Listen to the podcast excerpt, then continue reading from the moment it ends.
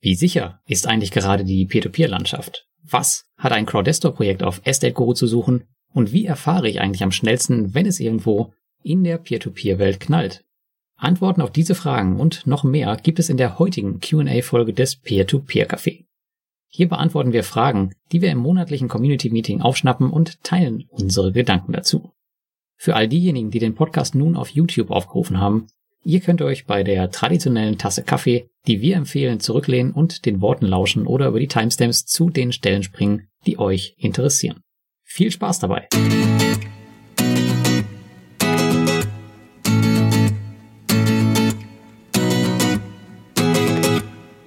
Willkommen zum P2P-Café Nummer 26, der Community Edition Fragen und Antworten mit Lars Roppel. Hallo Lars. Hallo und mir, Thomas Putz. Wir wollen wieder über das Thema Community-Treffen und die Fragen daraus sprechen, Lars, richtig? Ja, ganz genau so sieht's aus. Es war ja das erste offizielle, angesetzt von 8 Uhr bis 10 Uhr abends. Und ich habe gehört, es ging richtig lang. Ja, genau. Ich glaube, die letzten sind um äh, circa 2 Uhr nachts gegangen, also im Endeffekt sechs Stunden. Auch wenn ja, war halt nur, nur regulär bis 22 Uhr. Aber es ist halt schön zu sehen, dass da so ein harter Kern ist, der sich auch bis tief in die Nacht über solche Themen gerne unterhalten möchte. Ja, und wir beide haben ja wieder ein paar der Fragen rausgegriffen oder ein paar Themen rausgegriffen, die besprochen wurden und die heute Abend wir dann nochmal diskutieren wollen. Ne? So sieht's aus. Genau, großes Thema war bei mir im Kanal Unsicherheit im P2P-Markt. Ja, Unsicherheit im P2P-Markt. Ja, aktuell hat man ja so ein bisschen die Wahl zwischen überbewerteten Aktien, den wahnsinnig gewordenen Kryptos und äh, abgestraften REITs mit offener Zukunftsperspektive durch Covid und wann wieder alles flächendeckend geöffnet ist. Und halt den P2P-Krediten, wo viele denken, dass ja die Ausfälle auch noch kommen. Und da war halt schon zu sehen, dass äh, ja einige Investoren nicht so richtig wissen, äh, wo jetzt hin mit ihrem Geld und äh, traut man den P2P-Krediten noch, ja oder nein. Und ähm, ja, also ich für mich habe das aktuell so gelöst, dass ich tatsächlich momentan nicht viele Investments tätige, außer wirklich ähm, gezielt Aktieninvestments oder Sparpläne, die halt weiterlaufen. Ansonsten habe ich tatsächlich auch schon ähm, das meiste seit Wochen, teilweise schon seit Monaten, die Kryptos, beispielsweise schon seit November, glaube ich, gestoppt oder mhm. Oktober. Da läuft gar nicht so viel bei mir. Wie sieht's bei dir aus? Ich habe meine Sparpläne einfach weiterlaufen. Also ich habe ja eigentlich meine Aktienanlage fast komplett in Sparpläne, kaufe nur wenige Einzel Einzeltitel und hm. habe allerdings ein REIT gekauft letzten Monaten oder vor kurzem auf jeden Fall ein bisschen aufgestockt und jetzt aber auch so langsam entschieden, nur noch die ETFs weiter zu besparen, baue aber keinen Cash-Bestand oder sowas auf. Mein die Tech-Werte sind schon sehr, sehr gut gelaufen. Da ist jetzt auch schon die erste Blasenwarnung da, wenn man den Medien glauben mag oder auch dem Gefühl, dem eigenen. Rücksetzer gab es jetzt auch die Tage. Bin mal gespannt, ob wir was Größeres erleben oder ob es das wieder war für eine Weile. Ja, da bin ich auch gespannt. Ähm, dazu vielleicht noch, also ich, das habe ich nicht erwähnt, also ich baue tatsächlich auch Cash auf, aber allerdings auch schon seit letztem Jahr. Also das, äh, das meiste läuft tatsächlich einfach auf die Referenzkonten, um zu warten, okay, kann man vielleicht wieder ein bisschen größer einsteigen bis zu einem bestimmten Level. Weil ich hatte halt auch sehr viel abgebaut in der Krise zum Crash hin. Und das versuche ich jetzt halt wieder aufzubauen. Ähm, arbeitest du da gar nicht mit so einem ähm, Cash-Puffer, den du irgendwie zurückhältst für Krisen? Ich habe schon einen Cash-Puffer, aber das ist halt eher, eher der allgemeine Cash-Puffer für private Krisen oder sonstige Krisen. Aber kein, okay. kein Cash-Puffer zum Kaufen. Also ich bin eigentlich fast immer voll investiert. Das ist, das ist dann eher so eine leichte Schwankung. Ein paar Tausender ne, zum könnte ich jetzt schon nochmal abziehen. Also ich habe den Cash-Puffer in der letzten Krise auch ein bisschen angekratzt, weil ich dann äh, schon gewusst habe, jetzt ist ein guter Zeitpunkt zum Kaufen. Aber er ist nicht dafür da, eben um dann mit dem großen Teil des Cash-Puffers voll reinzugehen in, den Markt. Ah, okay. Ich habe immer so einen festen Prozentsatz von meinen Aktien, die investiert sind. Und ein bestimmter Prozentsatz davon versuche ich immer ähm, als Cash halt zu halten. Und der wird immer dann aufgestockt in den, naja, vermeintlich guten Zeiten und halt gehalten, bis es mal derbe runtergeht und dann halt in den Aktienmarkt gefahren. Das ist jetzt so die Strategie, die ich fahren möchte, weil ich hatte das, das habe ich vorher auch gemacht, allerdings hatte ich halt das Problem, dass sehr viel auf irgendwelche Tagesgeldkonten verteilt war mhm. und ich so schnell nicht drangekommen bin und deswegen liegt das jetzt tatsächlich direkt auf den Broker-Referenzkonten, dass ich halt wenn ich möchte, halt innerhalb von ein paar Sekunden drankomme. Auch wenn die halt aktuell kein Geld bringen auf der anderen Seite. Hm, okay. Ja, ich meine, von der P2P-Seite her, da fühle ich mich tatsächlich am wohlsten aktuell bei ja, Besicherten, also in Form von Immobilienbesicherten. Das wäre jetzt in meinem Fall Estate Guru. Oder aber bei klassischem P2P, da kommen wir ja später auch nochmal sowas wie Bondora, Finbi, Neo Finance oder auch Omara. Das sind dann so die Plattformen, wo ich auch tatsächlich wieder reinvestiere und laufen lasse und die Buyback-Plattformen ähm, ja, die werden nicht entspart, aber zumindest auch nicht aufgestockt. Hm, das kommt ein bisschen drauf an, also welcher Buyback-Plattform man wirklich traut. Ja, finde ich schwierig gerade. Ne? Ich meine, ich habe auch natürlich Monesera und sowas, wo ich sage, ja, hohes Vertrauen. Aber trotz allem fahre ich die sehr moderat. Da war ich schon euphorischer. Ja, aber Monsera ist ja die Sache, also das hatte ich auch am Wochenende jetzt in meinem Artikel, also die haben ja recht wenig Investoren und die haben ja so eine bestimmte Kreditlinie bei der Bank, wo sie halt ihre Investoren im Zweifel auszahlen könnten. Und ich glaube, mit so einer kleinen Investorenanzahl ist das überhaupt kein Problem. Die Frage ist halt, was passiert, wenn so eine Plattform mal 20, 30.000 Investoren hat. Ähm, funktioniert das dann auch noch mit dieser Kreditlinie bei der Bank, um die Investoren mal gerade so auszuzahlen, wenn es halt notwendig ist? Oder sind das dann schon Summen, wo man sagt, okay, das äh, funktioniert nicht mehr? Äh, würde ich mich nicht drauf verlassen. Also auf sowas würde ich mich nicht verlassen. Das haben wir ja schon bei anderen Plattformen erlebt, wie das schief ging. Und die dann auch komplett den Bach runterging mit solchen Modellen. Von daher wundert mich, dass es überhaupt keine Notbremse in ihren AGBs drin haben. Oder ich habe es nicht gesehen. Kann auch sein. Ja, ich glaube, die sind einfach erstmal gestartet, um zu gucken, was passiert. Dann wird man mhm. den Rest wahrscheinlich auf dem Weg machen, wie es so oft so der Fall ist. Ja, gut. Kommen wir zum nächsten Thema. Ja. Genau, das nächste Thema war das Crowdestor-Projekt auf Estate und die Frage, ob sich Crowdestor äh, bzw. Estate nicht damit irgendwie unglaubwürdig macht, wenn die, wenn die sowas auf ihrer Plattform platzieren. Das ist, was ist deine Meinung dazu? Also ich fand es nicht unglaubwürdig. Ich weiß, die Diskussion fand ich auch interessant, weil eben manche dann, äh, es war gar nicht ganz klar, wer hat jetzt ein Problem, Estate Guru oder Crowdestor mit dem Kredit. Also eigentlich zeigt sie eher, dass Crowdestor es nicht schafft, den Kredit vernünftig auf die Straße zu kriegen und über Estate Guru ihre Kreditkunden auszahlen muss, ne, also uns. Und ähm, ich habe eigentlich schon die Erwartung, dass Estate Guru, das, das würden sie auch nicht tun, dass sie wären ja doof, wenn sie es tun würden, ungeprüft äh, einen Kredit ins Portfolio nimmt, wo sie nicht sicher sind, dass sie den auch wieder eingetrieben oder idealerweise so wie geplant ausgezahlt bekommen. Ja, genau. Und ich glaube, wir haben an dem Tag, wo das veröffentlicht wurde, ja auch noch mit der Kadri von Esteco gesprochen. Und mhm. für die ist es ja äh, jetzt kein besonderes Projekt. Also nur weil der Crowdester untersteht, ist das einfach nur ein Projekt wie jedes andere. Es wurde bewertet wie jedes andere. Und deswegen haben die sich ja, glaube ich, auch wenig Gedanken zu gemacht, was da jetzt ihre Glaubwürdigkeit angehen könnte oder so. Ganz normal, Business as usual.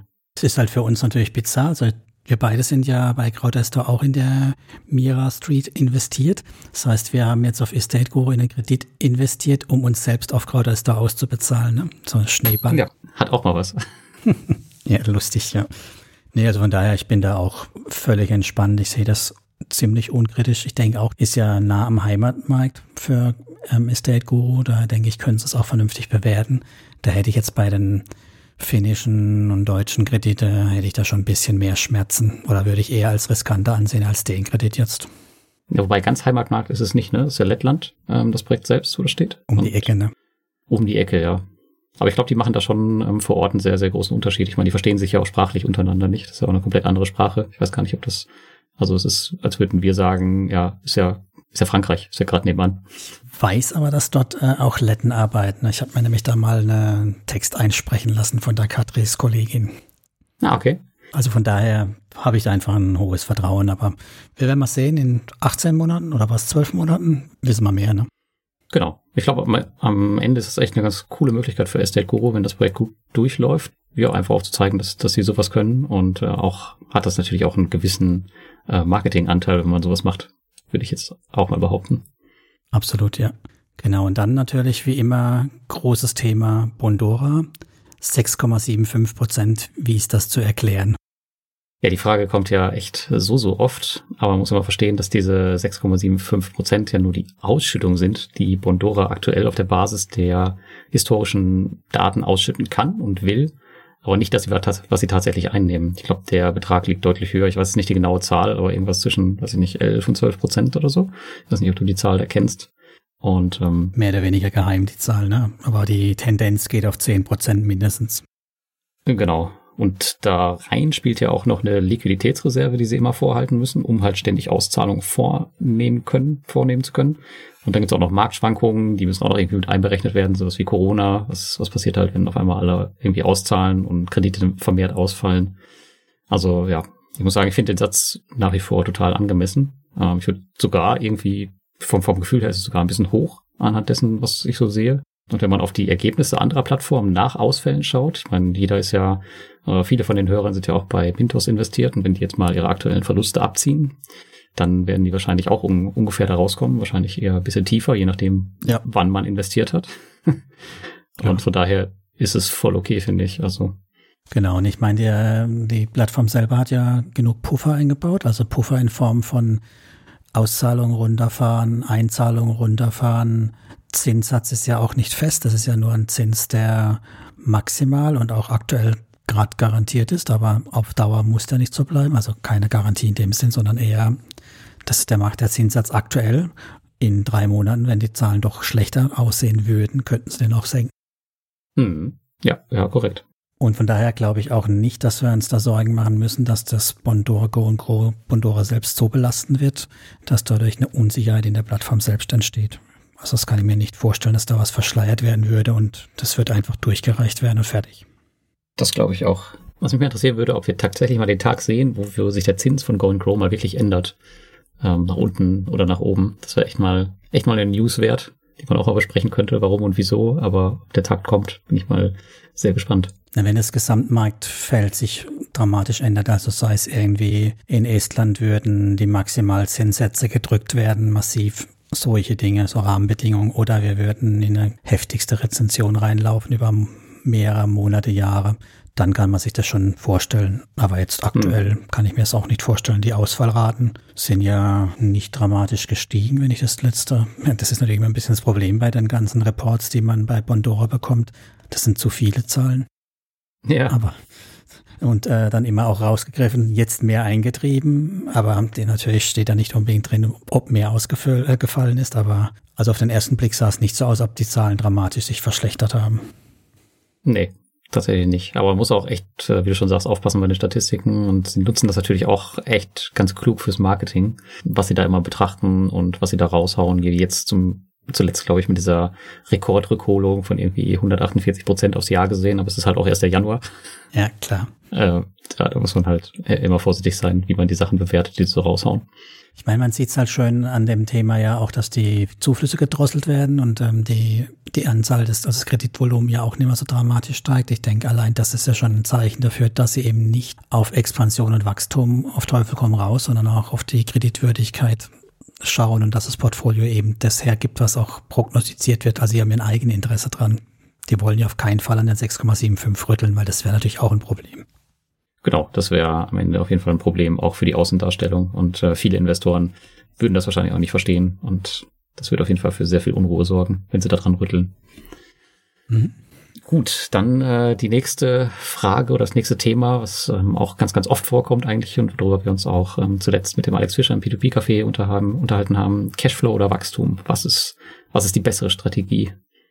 Ja, ich finde es schwierig auch zu sagen Cashflow oder Wachstum, weil also Cashflow an sich hat ja mit Wachstum oder Value hinten dran erstmal nichts zu tun. Es geht ja eher darum, brauche ich für meinen Lebensunterhalt, so wie du das, den Cashflow, weil ich halt kein anderes Einkommen habe in der Form.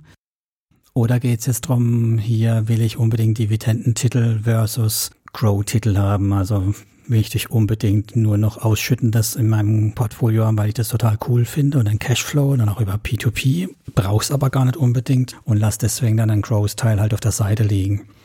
Ich hm. meine, das ist, wird oft zusammengemischt, das Ganze, habe ich den Eindruck. Ja, muss es halt immer sehr, sehr individuell auch sehen anhand der persönlichen Ziele, die man hat. Also ich persönlich mag tatsächlich den Cashflow, das ist so mein Fokus. Aber das eine schließt das andere trotzdem nicht aus. Also ich habe natürlich auch ähm, die Kryptos drin, die ja auch extrem viel Wachstum jetzt gebracht haben in den letzten Monaten und auch noch einige andere Sachen. Aber trotzdem lege ich halt den Fokus darauf, dass ich halt irgendwie Instrumente haben möchte, die mir immer einen monatlichen, wenn möglich, äh, monatlichen Cashflow rausbringen. Genau, du hast ja auch ein anderes Bedürfnis an der Stelle. Und ich meine, für Menschen, die halt sagen, sie wollen überhaupt nur auf Cashflow setzen. Denen entgeht halt dass sie benutzen irgendwelche Sonderkonstrukte wie CEFs oder sowas. Denen entgeht halt dann komplett die Wachstumstitel, also so ein, das ganze Fanguniversum. Ne? Also Facebook, Amazon, Netflix, Google, Microsoft. Da ist halt nicht viel mit Dividenden. Das stimmt, ja. Was man sich da ganz cool und easy dazu mixen kann, das ist beispielsweise, wir hatten auch schon mal letztens kurz drüber gechattet, das ist so ein Momentum-ETF, wo man halt all diese Hype-Titel drin hat, die halt total äh, stark am Wachsen sind und so hast du die ganz easy beigemischt und äh, den Rest kannst du trotzdem auf, auf Cashflow äh, fokussieren, wenn du möchtest. Genau, sowas ist dann eine gute Variante. Also im, im Prinzip ein paar Basis-ETFs für diese Themen ich meine, du kannst ja auch einfach einen MSCI World nehmen, weil der ist ja schon fast zu 30 Prozent mit Fang gefüllt. Nicht ganz, aber der, das stimmt, ja. der Großteil ist ja schon in der Form drin. Und dann halt noch deine Cashflow-Strategie dazu packen. Genau, also auf jeden Fall, es gibt nicht schwarz und weiß und da muss man halt ein bisschen immer schauen, was man selbst fokussieren möchte und wo die Reise hingeht. Ja, und dann natürlich noch ein Ärgernisthema hatten wir auch, bestimmt mehrere Ärgernisthemen, aber eins der heiß diskutierten war, wieso bitte will eine Plattform von mir meinen Gehaltszettel haben und irgendwie meine Unterhosengröße? KYC. Ja, das ist das endlose Thema. Also zu Anfang war es ja so bei den P2P-Plattformen, man konnte sich ja einfach anmelden mit seiner E-Mail und musste gar nichts hochladen. Das ist halt mit der Zeit immer härter geworden. Aber wir sehen europaweit oder weltweit vielleicht sogar einen Anstieg der Anforderungen an jegliches Investment. Ähm, gutes Beispiel, ich habe es auch im, im Chat erzählt, das Beispiel ist Lendsecure, das ist eine relativ neue Plattform. Und da muss man direkt bei der Anmeldung, meistens ist es erst bei Auszahlung, aber da muss man es direkt bei der Anmeldung machen, da muss man die Kontoauszüge von sich selbst der letzten drei Monate noch vor dem Investment selbst hochladen, bevor man überhaupt irgendwas machen kann. Und das ist natürlich schon richtig krass. Aber es ist, glaube ich, der bessere Weg, als wenn man jetzt sagt, ähm, so wie Mintos beispielsweise, haha, wir können nicht auszahlen. So nach der zehnten Auszahlung, du brauchst erst hier, keine Ahnung, den Packen an Anforderungen. Und das führt dann meistens zum Ärgernis, wenn man halt nicht so richtig weiß, okay, worauf habe ich mich da eingelassen? Ähm, dass sie erst später damit um die Ecke kommen. Ich glaube, es ist wahrscheinlich klüger, das direkt vorweg zu machen, dann entscheiden zu können, gut, will ich nicht. Aber wenn man die Auszahlung blockiert, hm. dann zwingt man die Investoren ja dazu. Gut, das muss ich jetzt machen, ansonsten komme ich nicht mehr an mein Geld. Oder zumindest mal an dem Punkt, wo dann diese bestimmten Summen, ich vermute mal so 10.000 Euro aufwärts überschritten werden, dass man dann eine Information den mitgibt. Pass mal auf, wenn du wieder an das Geld ran willst, wirst du uns sagen müssen, X, Y, Z. Weil das ist für viele ja aus heiterem Himmel gekommen. Erst als sie das Geld abheben wollten, wurde ihnen das bewusst. Es ist ja auch so, dass es jede Plattform irgendwie anders macht. Also es gibt jetzt überhaupt gar keine klare Linie, die man erkennen kann. Also die einen machen so, die anderen machen so und alle denken, sie machen es irgendwie richtig. Standard ist ja mittlerweile schon überall Ausweis vor der Rückseite, Bild vor der Kamera und so, aber die Gehaltsgeschichten, die sind schon eher bei größeren Summen, habe ich den Eindruck nur. Also ich muss es noch nie machen. Hm. Ja, dann melde ich mal bei Lensecure an. Da ich eine lustige Story zu. Und zwar habe ich mich ja testweise da auch angemeldet. Und ich habe einfach ein Zweitkonto, die Kontoauszüge der letzten drei Monate von mir hochgeladen, die aber alle null waren, weil da nichts drauf eingegangen ist. Und das wurde auch angenommen. Also da kann man auch mal sagen, äh, kann man auch mal sehen, gut, die wollen halt, dass man irgendwas hochlädt, aber so richtig prüfen tun es die meisten scheinbar auch nicht. Ansonsten wäre ihnen das wohl aufgefallen, dass da weder Ein- noch Ausgänge sind, aber gut, so ist das. Ist das eine englische Plattform oder was ist das für eine? Die kannte ich noch gar nicht. Äh, Lensecured ist, glaube ich, lettisch. Okay. Du hast aber nicht investiert dort oder nur, nur angeguckt. Genau, ich habe mich äh, angemeldet im Zuge meines Ratings, um mal so ein paar Sachen auszutesten. Und äh, da ist mir das halt aufgefallen. Und deswegen dachte ich, erlaubst du dir mal den Spaß und guckst, ob es durchgeht. Und tatsächlich ist es durchgegangen. Nicht schlecht, gut. Ich meine, versuchen kann man es ja mehr als sein. Nein sagen können sie ja nicht. Ja, ich glaube, abgelehnt bin ich schon ein paar Mal worden, weil ihnen das Bild nicht gefallen hat. Weil es zu verwackelt war oder sowas. Und das musste ich, das ist dann schon ein Ärgernis, wenn man das fünfmal hochladen muss. Aber sonst hat mich auch noch niemand rausgeschmissen. Geld wollen sie von uns immer. Ja, genau, stimmt. Oder Fast Invest, die halt verhindern wollen, dass du irgendwas auszahlst und dann irgendwelche äh, Gründe vorschieben, dass irgendwas nicht geht. Ja, erinnere mich nicht dran, habe ich schon verdrängt. Und da gab es noch eine andere lustige Story bei DoFinance. Das musste ich jetzt erst letztes Wochenende machen. Da sollte man aus heiterem Himmel irgendwie, Himmel irgendwie so ein Selfie hochladen von sich.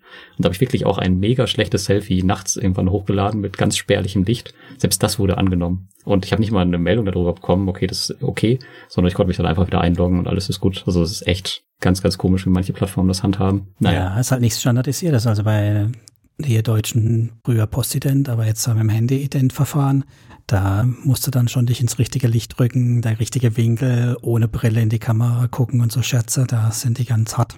Das stimmt, ja. Und äh, da haben wir wohl trotzdem noch hier und da Vorteile, wenn wir da hinten äh, in, in Baltikum investieren. Aber ich glaube, wir können irgendwie zusammenfassen, die Anforderungen werden immer härter werden und entweder man akzeptiert das oder nicht. Es bleibt ja jedem frei. Aber ich glaube, da kommen wir nicht drum rum in Zukunft. Ich glaube, wir werden da noch mehr sehen. Vor allem, je mehr die Regulierungsthematik kommen, die wir ja eigentlich auch begrüßen, wird es einfach Standard. Ganz genau, richtig. Ganz aktuell sind ja auch die ganzen Fragebögen, die rumgehen. Jetzt zuletzt bei Debitum Network. Ich weiß nicht, ob du das gesehen hast, äh, falls du da investiert bist. Also Nein. das war schon, hätte, musste dir einfach mal zu Spaß antun, was da für Fragen gestellt werden und alleine auch, was die Auswahlmöglichkeiten sind. Beispielsweise soll man da ähm, seine Einkommensquelle angeben. Und da gibt es halt verschiedene Berufe, aber es gibt auch sowas wie Drogenhandel, äh, Prostitution, und solche Späße kannst du halt auch angeben, wo man halt echt denkt, und von diesen Posten gibt es tatsächlich ziemlich viele in dem Fragebogen und echt denkt, okay, wer zum Teufel hat das gemacht und warum sieht man das nirgendwo anders und nur bei Debitum Network? Vielleicht ist es eine Ideensammlung für kreative Zusatzeinkommen. Ja, also tatsächlich muss ich eigentlich mal einen Screenshot machen, müssen wir eigentlich mal irgendwie in den Shownotes posten oder so. Stimmt, packen wir in die Shownotes, gute Idee. Ich weiß nicht, ob er noch an den Fragebogen rankommt, aber das gucken wir mal. Dann ein anderes Thema ähm, war, wie informiere ich mich eigentlich gerade darüber, ob irgendeine Plattform oder ein Investment in Schieflage ist oder gerade auf dem, auf dem besten Weg dahin? Eigentlich kann man doch das zusammenfassen mit, die Chancen, dass man es rechtzeitig hinbekommt, sind sehr gering. Ja, absolut. Und selbst wenn man es rechtzeitig hinbekommt, dann ist es ja auch immer noch so, gerade bei den P2P-Plattformen. Ein super Beispiel ist jetzt wie Ventor. Da stellst du halt dein Auto-Invest ab, aber bis du da signifikant Geld raus hast, dauert das ja, würde man sagen, mindestens ein, zwei Monate, je nach Laufzeit deiner Kredite. Genau. Und dann ist auch die Frage, wenn man früh und schnell dran ist und auch denkt, das ist jetzt wirklich so, dann kann man auf dem Zweitmarkt mit, sagen wir mal, 10, 20 Prozent am Anfang noch relativ hm. gut was verkaufen. Das hört aber, je mehr sich das Ganze verdichtet, auch auf. Also ich habe jetzt, glaube ich, mit 35, 40 Prozent Kredite eingestellt, die kriegt man immer los. Und das ist halt der Punkt. Will ich am Anfang beim kleinsten Zuppeln, was weiß ich, ein Gerücht über Mogo oder so, will ich dann sofort alles auf den Zweitmarkt kippen, in der Hoffnung, dass dann auch danach wirklich dann den Bach runtergeht? Oder habe ich dann einfach mit kräftig Abschlag alles, all mein Kreditportfolios leergeräumt? Und wenn ich halt nicht schnell genug bin, dann ist es einfach vorbei. Hm. Ja, korrekt. Also ich habe es jetzt auch kaum geschafft. Ich habe bei Viventor vielleicht ja, 20, 30 Prozent noch rausgekriegt und der Rest ist jetzt festgetackert und ob ich die je wieder sehe, wird sich zeigen. Ich habe bei Viventor nichts gekauft. Ähm, ich habe, glaube ich, mein Autoinvest vor drei Monaten abgeschaltet. Ich habe da 1200 Euro liegen und ich glaube, aktuell sind 70 Euro oder so bis jetzt zurückgekommen. Ja, da, genau, da geht nichts mehr. Ja, das, die sind so gut wie tot und das Gleiche spielt sich gerade bei Lende ab. Da war es ähnlich gewesen. Also die haben auch Schwierigkeiten gehabt. Da konnten wir, haben sie einen Zweitmarkt noch eingeführt. Da konnte man einen Teil verkaufen. Immerhin so 100 Euro Häppchen auszahlen lassen. Wobei da könnte man noch die These haben, dass sie vielleicht die Dinger selber bei dem Zweitmarkt günstig zurückkaufen und auszahlen. Aber das ist nur ein Gerücht. Mm, okay, Landy kenne ich gar nicht. Ähm, da bin ich nicht investiert. Gibt schon einige Jahre bin ich investiert, aber die haben auch einen Anbahner, der mit Liquiditätsproblemen kämpft und Genau, das, was halt dann passiert, typischerweise. Es gibt erstmal gar nichts mehr. Hm. Ja, das geht dann halt tatsächlich echt schnell und äh, dann steckt man halt drin. Daher ist immer die Maßgabe halt immer nur mit dem Geld zu investieren, was man dann auch tatsächlich nicht zum Leben braucht und wo man den Verlust auch verschmerzen kann, ähm, um nicht komplett wahnsinnig zu werden. Und das ist auch die andere Sache. Also gerade wenn man sich über News informiert, dann macht man das ja meistens in Telegram, Telegram-Gruppen oder Facebook-Gruppen und da muss man halt auch echt aufpassen, dass man sich nicht verrückt macht und dann nicht nur noch in diesen Telegram-Gruppen rumhängt und beim kleinsten äh, Windchen direkt, ja, wie du schon sagst, in Panik verfällt und dann irgendwas am Zweitmarkt verkauft. Ja, und ich meine, die guten Plattformen, also auch in Mintos, sind ja dann auch relativ schnell mit einer Sperre da. Also innerhalb von wenigen Stunden sorgen die dafür, dass das Zeug gesperrt wird und dann kannst du auch nichts mehr verkaufen. Dann passiert ja auch genau die, der Punkt, dann kommst du auch gar nicht mehr raus. Und ich denke, das ist auch fast fairer, weil dann halt alle den gleichen Informationsstand haben und keiner jemand übervorteilt. Richtig. Aber das ist bei Ventor gar nicht passiert. Ne? Also die haben es komplett verschlafen, da irgendwas zu blockieren. Aforti haben sie gesperrt, aber auch erst nachdem Aforti schon völlig am Boden war. Oder, ah. genau, also, aber die Atlantis-Kredite sind nicht gesperrt, aber das ist ja auch kein Wunder. Das ist ja auch ihr, ihr Besitzer. Ne? Ja. ja, das ist schon strange. Also ich habe bei der Plattform echt ganz, ganz schlechtes Gefühl. Aber das kam auch so, so plötzlich, irgendwie von heute auf morgen, weil die hatten echt einen guten Drive, würde ich sagen, bis zu der Übernahme genau. von ja. dieser Gruppe. Ja, es war, eigentlich hätten wir ja schon wieder, eigentlich müssen wir mit, mittlerweile sagen, eins der Warnsignale ist CEO-Wechsel und Verkauf der Plattform. Wobei der CEO-Wechsel, der war ja schon deutlich früher, oder? Von bei Venture. Ich dachte, die hatten gar keine Zeit lang oder sowas und dann wurden sie verkauft und dann gab es einen neuen. Aber es ist auf jeden Fall so ein, das Management wechselt und die Plattform wird verkauft, sind so Indikatoren, wo man zumindest zweimal hingucken muss. Ja. Ja, das stimmt. Gebe ich dir recht. Learning. Man lernt mit den Jahren dazu. Mm. Ja, und dann war natürlich noch groß, groß Krypto, Krypto, Krypto. Da war ich noch ein bisschen in der, also ein bisschen, ich war relativ lang dabei, aber ich habe irgendwann nur noch Bahnhof verstanden. Ihr habt irgendwelche Krokodil-Kryptos, Kro, Kreditkarten. Erzähl mal ein bisschen, wie das, was es überhaupt ist.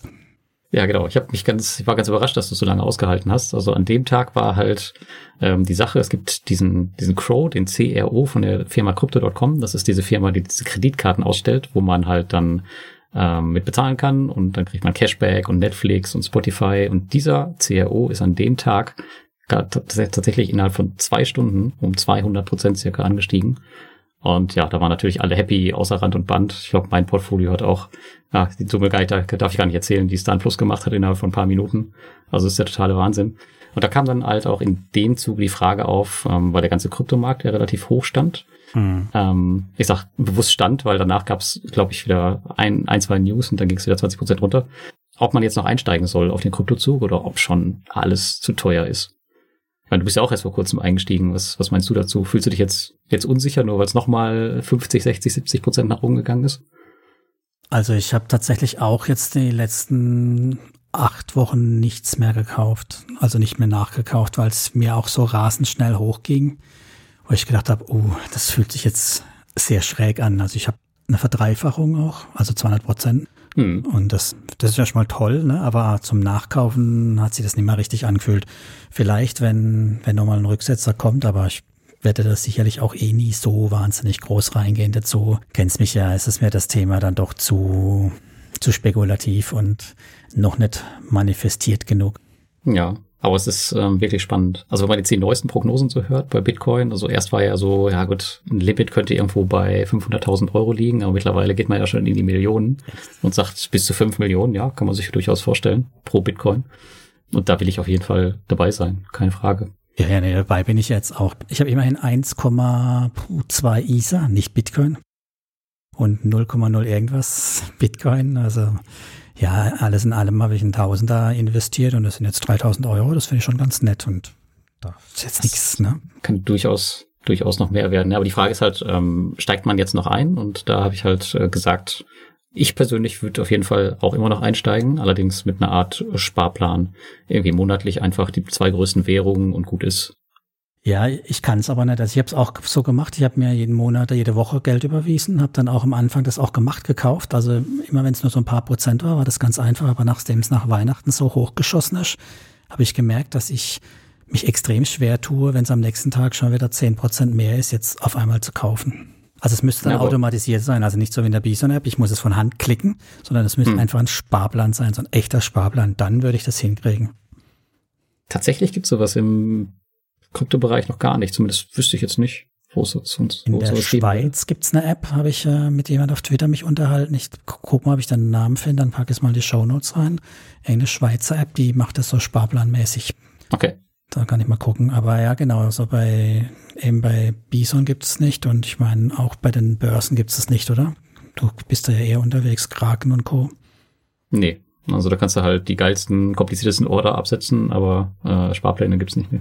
Mm, ja, eben, deswegen, das, das wäre, glaube ich, für sowas schon ganz okay zu sagen, einfach, was weiß ich, jeden, jede Woche 20 Euro oder so, ne, einfach so kleines Geld rein, tut nicht weh, wird ein anderer in einem Abend weghauen, fließt dann halt da rein und gut ist, ne, und dann mal nach ein paar Monaten gucken, aber nicht selber klicken müssen. Ja, ja, das stimmt. Also wichtig ist am Ende sowieso nur, dass man sie irgendwie hat, weil du weißt halt nicht, was passiert. Natürlich kann das so bleiben, es kann nach hinten gehen, aber es kann halt auch das Gegenteil passieren. Und was, was passiert, wenn deine ISA tatsächlich irgendwann, weiß ich nicht, das Stück 50.000 Euro wert sind und du bist nicht dabei gewesen, dann halt. Ähm, allein schon dabei zu sein, um dann meinem Sohn später sagen zu können, ja klar war ich bei dem Scheiß dabei. Auch, auch ich hatte Bitcoins oder auch ich hatte irgendeine komische Pennystock.com-Aktie. Ne? So, man muss immer schon bei manchen Dingen dabei sein. Halt nicht mit viel, möchte halt nicht mit signifikant dabei sein. Ja, aber Hauptsache man ist dabei. Ja, ich habe sogar noch ein bisschen ähm, krasser gemacht. Ich habe meinen, meinen Sohn daran gleich beteiligt. Also ich habe ihm Ether gekauft für 110 Euro das Stück vor, ich weiß gar nicht, zwei Jahren oder so. Und auf den Anlagezeitraum, den er hat, dachte ich, gut, das war jetzt nicht viel Geld. Und ähm, aber die, die Upside war in meinen Augen so hoch und da bin ich jetzt natürlich froh, dass ich es gemacht habe. Mhm. Und naja, bis er sich auszahlen kann, sind es ja auch noch äh, 10, 11 Jahre, je nachdem. Von daher bin ich mal sehr gespannt. Guckst mal, ob dann noch dran kommst. Das ist wieder die andere Frage. Das Thema Regulierung und so ist ja auch ganz groß, aber da gucken wir dann, kümmere ich mich dann, wenn es soweit ist. Genau, und dann ist ein schöner Übergang. Steuern. Wie sieht's denn damit aus? Das war auch noch ein wichtiges Thema. Ja, tatsächlich. Ähm, also generell ist es ja so, dass die nach einem Jahr Haltezeit äh, steuerfrei sind. Da gibt es ja dieses First-In, First-Out-Verfahren, was man da anwenden kann. Aber es gibt diverse Aufna Ausnahmen. Zum Beispiel, es gibt das Lending, es gibt das Staking, es gibt das Mining und was weiß ich noch alles. Und es, was so bei diesem, bei diesem Chat auch, beim Community-Treffen rauskam, es gibt nicht so einen richtigen allgemeingültigen Konsens, dass das wirklich an, bei der Methode so gemacht wird oder so gemacht wird. Das ist irgendwie gefüllt, gefüllt wilder Westen und ähm, naja, selbst viele Steuerberater haben da total unterschiedliche Meinungen. Und das ist schon total krass. Mhm. Und ich mache es mir da relativ einfach. Ich nutze so ein Tool, das heißt Coin Tracking Info. Und das Coole an diesem Tool ist, ähm, das ist bis 2000 Transaktionen, glaube ich, kostenfrei. Aber das Coole ist daran, du kannst das an bestimmte Börsen ankoppeln, wie zum Beispiel Kraken.com und auch Crypto.com. Da kannst du dir alle Transaktionen ziehen und kannst am Ende dir eine Steuerbescheinigung ausspucken lassen und die kannst du theoretisch einfach deiner Steuererklärung beilegen. Das Thema ist damit für dich erledigt. Und genauso mache ich das. Also die erkennen auch, war es Lending, war es irgendwie eine, eine Freundschaftswerbung oder war es ein Verkauf oder Kauf und rechne das alles zusammen. Das lege ich dabei und dann ist das Thema für mich damit gegessen.